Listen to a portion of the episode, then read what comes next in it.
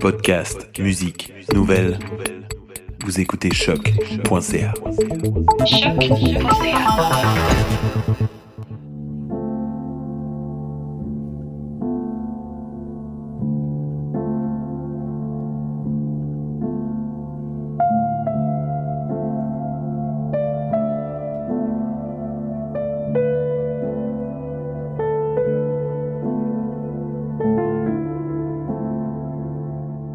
Québec.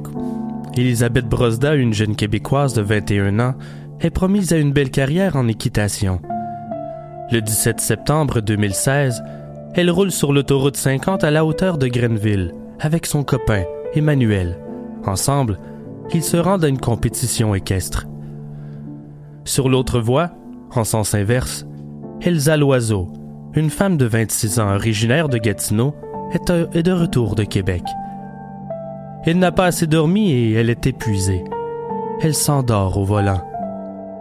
Son véhicule change de voie et il frappe de plein fouet la voiture d'Elizabeth Brosda. Les deux femmes décèdent sur le coup. Seul Emmanuel s'en sort indemne.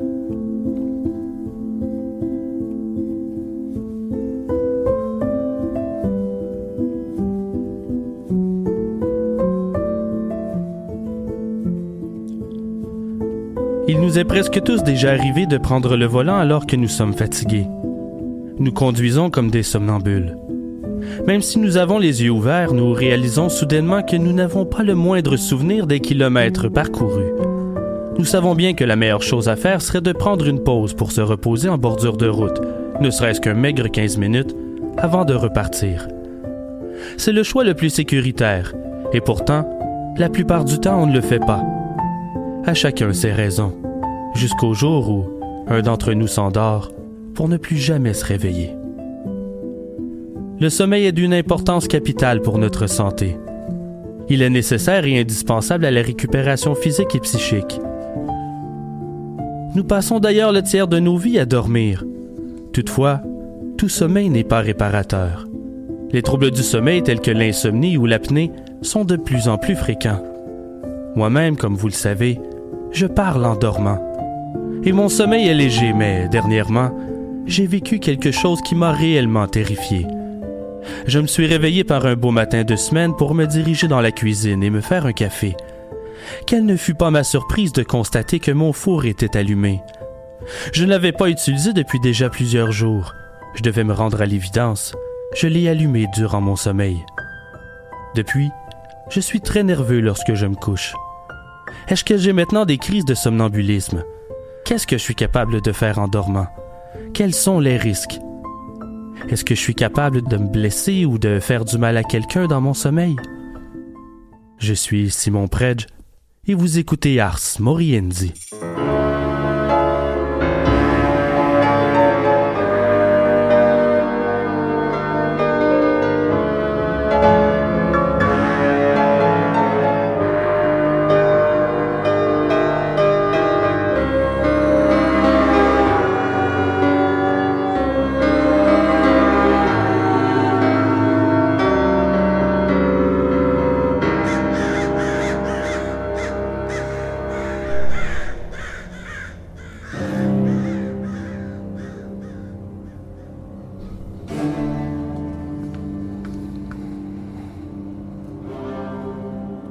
Ivy Cogden est une femme d'une cinquantaine d'années de la banlieue de Melbourne en Australie. Elle souffre de crises d'anxiété et de terreur nocturne. À cette époque, c'est le début de la guerre de Corée et elle redoute que le conflit ne s'étende jusqu'aux côtes australiennes. Cette peur irrationnelle l'habite à un point tel qu'elle se matérialise en date du 11 août 1950. En plein milieu de la nuit, elle voit un groupe de soldats nord-coréens encercler sa maison familiale par la fenêtre depuis son lit. C'est une invasion. Aussitôt, elle se lève et se précipite dans la chambre de sa fille de 19 ans. Elle ouvre la porte de la chambre et voit un soldat sur le lit en train d'attaquer sa fille unique. Paniquée, elle court chercher une hache à l'étage et remonte au pas de course pour sauver sa fille. Elle ouvre la porte de la chambre d'un coup de pied et frappe violemment le soldat à coups de hache. Une fois, on entend le crâne se fendre. Deux fois, le sang gicle sur le mur. Trois fois, La dépouille est méconnaissable, encore et encore. Puis, Ivy perd la carte. À son réveil, une scène d'horreur l'attend. Ce qu'elle a tué et mutilé durant la nuit, ce n'est pas un soldat, mais sa propre fille. Aucun soldat en vue. Elle est couchée à côté du lit de sa fille qui gît dans une mare de sang. Ivy tient encore la hache dans sa main. Elle appelle les autorités et se rend, affirmant qu'elle est responsable du meurtre. À son procès, contre toute attente, elle est déclarée non coupable. Sa défense repose entièrement sur sa crise de somnambulisme extrême. Elle n'avait aucun contrôle mental ou émotionnel sur ses actes au moment des faits. Dans son rêve, elle croyait sauver la fille d'une attaque de soldats nord-coréens, quand, en réalité, elle l'a sauvagement tuée.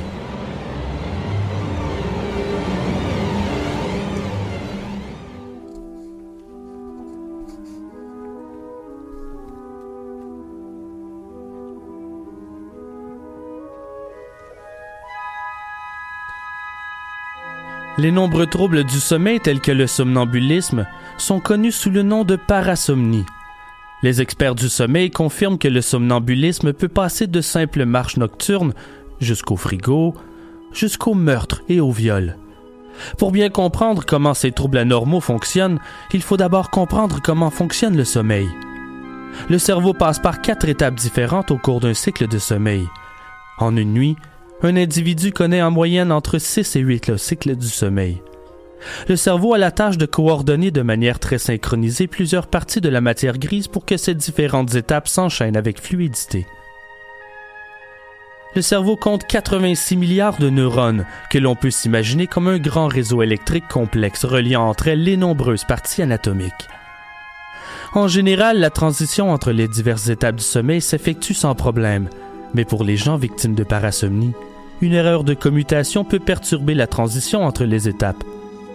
Au lieu de se retrouver dans une phase de sommeil paradoxal ou profonde, on se retrouve entre les deux.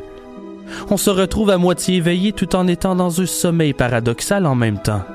En d'autres mots, c'est un peu comme faire un rêve éveillé. Ces périodes peuvent être très courtes, mais elles sont très intenses et instables. C'est lorsque le sommeil et l'éveil se chevauchent que des comportements violents comme celui d'Ivy Cogden peuvent se produire. Pendant le sommeil paradoxal, la zone du cerveau en charge de réguler les émotions et l'humeur, le système limbique, est particulièrement actif. C'est ce qui explique que les rêves peuvent être bizarres et très intenses. Normalement, durant cette phase, nos muscles sont paralysés, et cette paralysie est en quelque sorte une protection pour nous empêcher de reproduire les actions que nous faisons dans nos rêves. Si une erreur se produit durant la transition entre les phases, la paralysie peut ne pas s'effectuer, et alors la personne peut user de ses capacités motrices pour se lever de son lit, se promener dans la maison, manger, s'habiller, s'emparer d'une hache, et peut-être même, je dis bien peut-être, conduire 20 kilomètres jusque chez ses beaux-parents comme dans l'affaire surprenante de Kenneth Parks.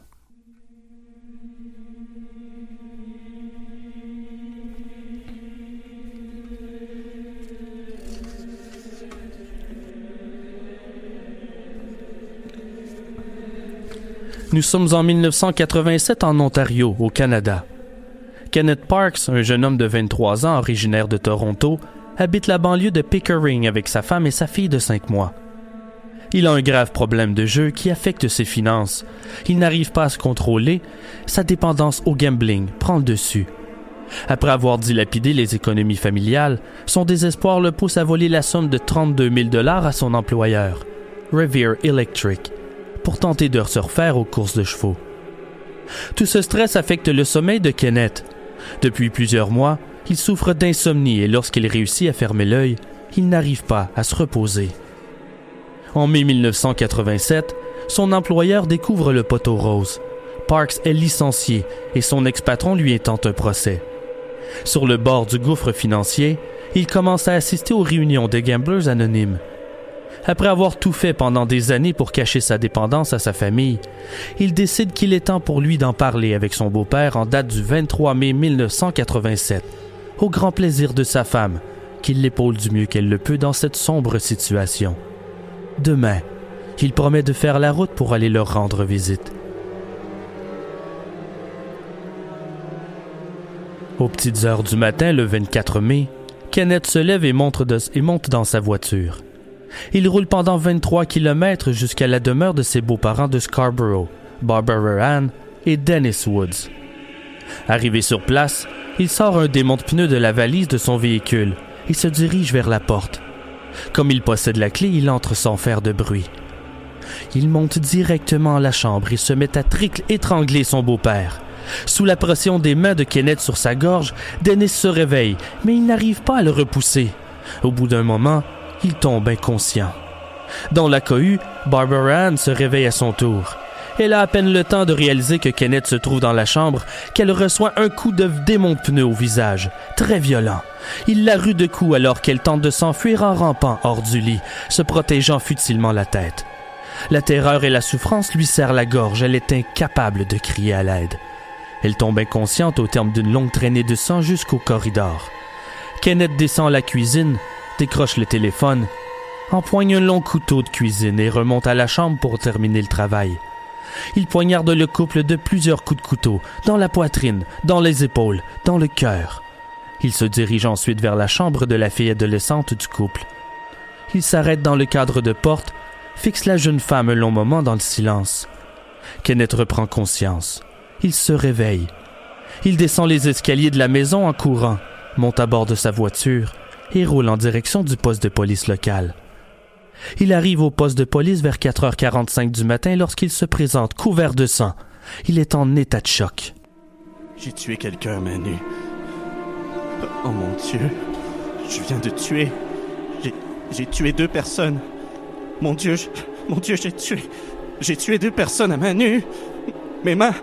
Mes mains sont. Je les ai tuées. J'ai tué ma mère et j'ai tué mon beau-père. Je les ai tués, mon Dieu. Mon Dieu, je les ai tués. Ce que l'enquête démontre, c'est qu'il a agi durant une crise de somnambulisme. Selon eux, il n'y a aucune autre explication. Il subit toute une panoplie de tests psychologiques et du sommeil. L'électroencéphalogramme montre que a une activité cérébrale anormale lorsqu'il se retrouve en sommeil profond. Tout au long des meurtres, il n'avait aucune conscience de ses actions. À son procès, le jury le déclare non coupable.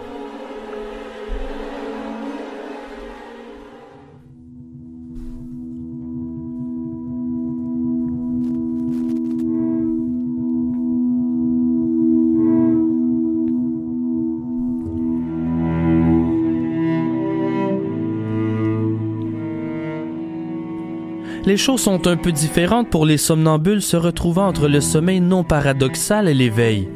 On parle ici de somnambulisme classique. La personne est assez éveillée pour se livrer à des activités automatiques comme marcher ou parler, mais insuffisamment pour avoir la pleine conscience de l'endroit où il se trouve.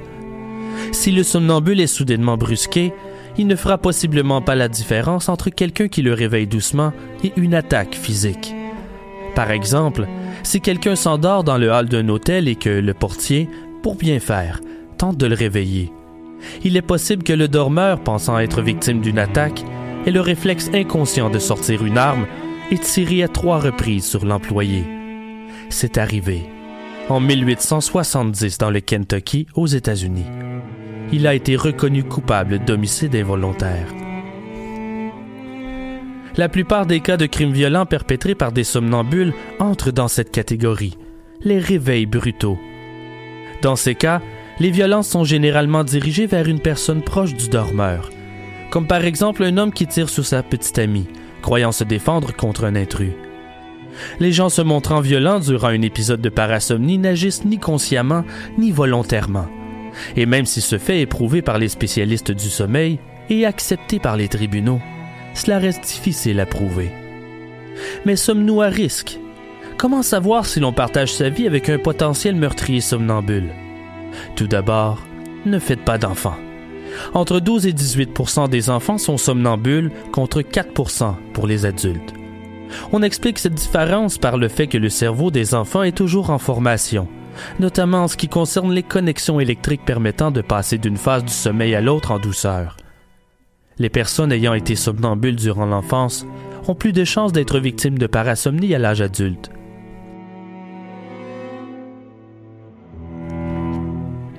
Mais il existe aussi divers trucs pour limiter les risques. Si vous avez affaire à un somnambule, la meilleure solution serait de le rediriger doucement vers son lit, sans tenter de le réveiller. Si vous le poussez trop brusquement, cela pourrait déclencher un réflexe défensif qui peut être très violent. Il pourrait frapper, ou même se saisir d'objets à proximité comme un couteau. La personne vous frappera sans savoir qu'elle vous attaque. C'est un instinct primaire. Certaines influences extérieures peuvent affecter une personne prédisposée aux parasomnie aussi.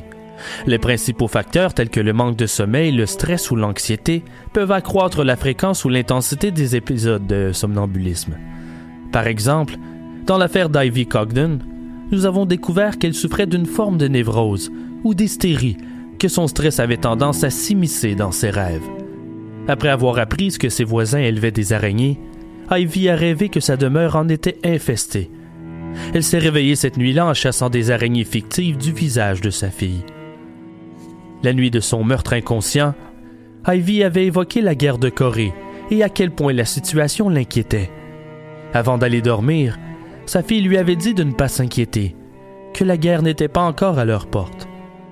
Il n'en fallut pas plus pour que ses anxiétés prennent le dessus dans ses cauchemars. Certaines substances peuvent aussi empirer les parasomnies, y compris celles supposées aider à mieux dormir.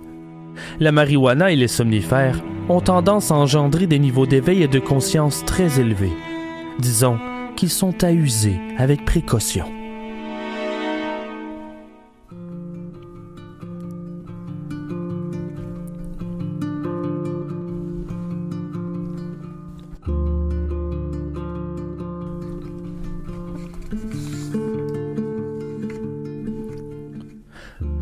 Le 11 janvier 2001, un dénommé Antonio Nieto attaque sa famille à coups de marteau et de hache. Il tue sa femme et sa belle-mère. Sa fille réussit toutefois à simuler sa mort et survit. Elle souffre d'une fracture de la mâchoire. Le fils d'Antonio reçoit un coup de hache qui lui coupe une oreille, mais il réussit ensuite à désarmer son père. Au procès, Antonio affirme qu'il est non coupable. Selon lui, il dormait au moment des meurtres. Il rêvait qu'il se faisait attaquer par des autruches agressives et qu'il tentait de les repousser. Mais ses enfants affirment à la barre que leur père les a reconnus durant l'agression et qu'il a même demandé à son fils de ne pas allumer la lumière pour ne pas réveiller sa mère, déjà gravement blessée. En 2007, Antonio, qui est déjà en train de subir des traitements, reçoit une sentence de 10 ans d'internement dans un hôpital psychiatrique. Il lui doit aussi verser 250 000 dollars en compensation à ses victimes. Il perd la garde de ses enfants et il lui est interdit de les contacter.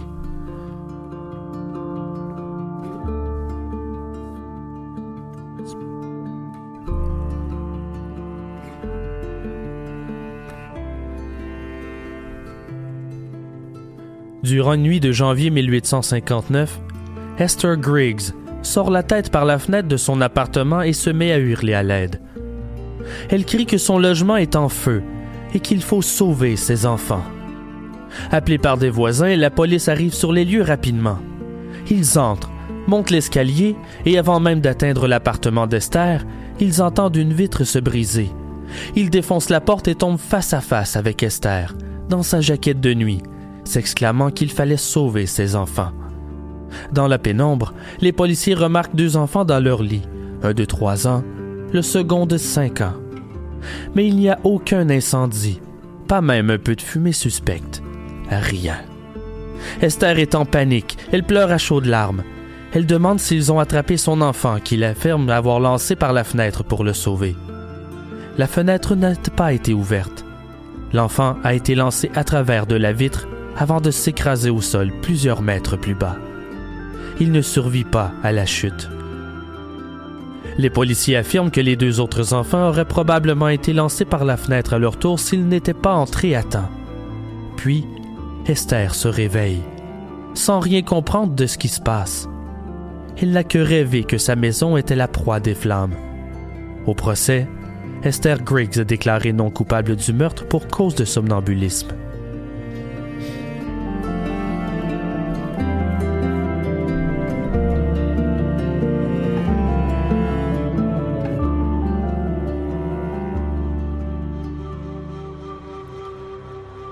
Au printemps de 1878 à Glasgow, Simon Fraser, 27 ans, fait un terrible cauchemar. Ce n'est pas la première fois qu'il a des cauchemars effrayants et des troubles du sommeil. Tout récemment, il s'est réveillé alors qu'il était assis sur son propre fils de 14 ans dans son lit, pendant qu'il le ruait de coups de poing. La sœur de Fraser affirme qu'une autre fois, il l'a presque étranglé à mort dans son sommeil. Le cauchemar récurrent qu'il a depuis quelques semaines est que sa famille est attaquée par une bête sauvage apparaissant à travers le plancher de la maison. Vers une heure du matin, le 10 avril, son cauchemar est de retour. Sans jamais se réveiller, il se lève et va vérifier la chambre de ses enfants. Il s'arrête dans le cadre de la porte de son plus jeune, qui a à peine 18 mois. Il voit la bête en train d'attaquer son fils. Aussitôt, il s'élance, empoigne la bête et la tournoie dans les airs, puis lui frappe la tête violemment contre un mur. Ce n'est qu'à ce moment qu'il se réveille, constatant que ce qu'il a tué, ce n'est pas une bête, mais son propre fils. Il sera déclaré non coupable.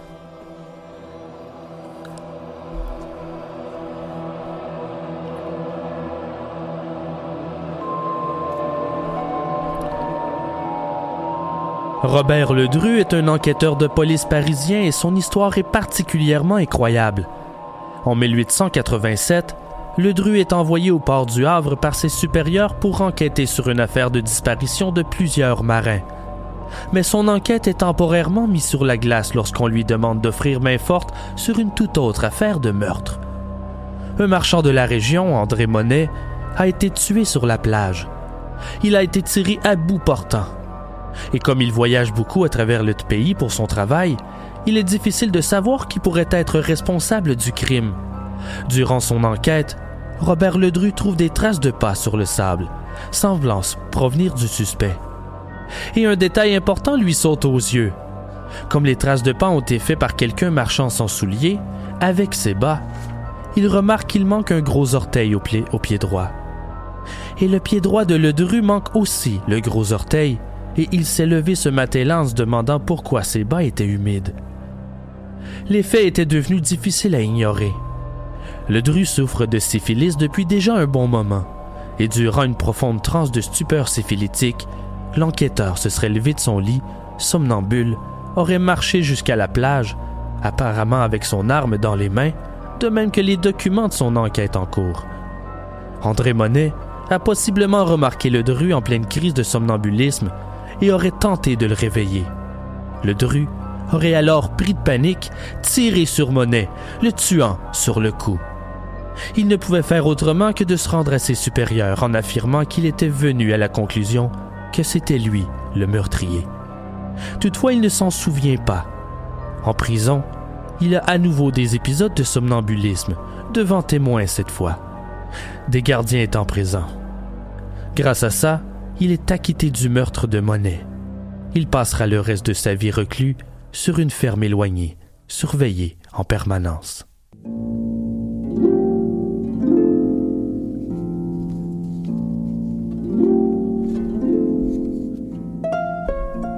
Donc, autrement dit, si vous ou un proche êtes victime de parasomnie, causant du somnambulisme, les meilleurs moyens d'améliorer votre situation sont d'éviter le manque de sommeil, le stress, la marijuana et les somnifères.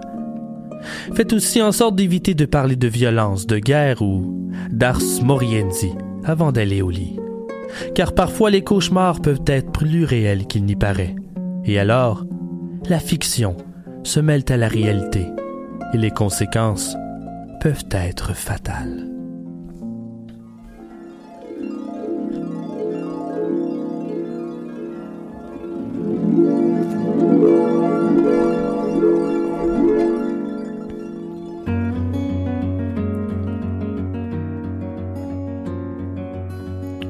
C'est déjà tout pour cet épisode spécial enregistré en direct pour les célébrations de la Grande Nuit Blanche de choc.ca.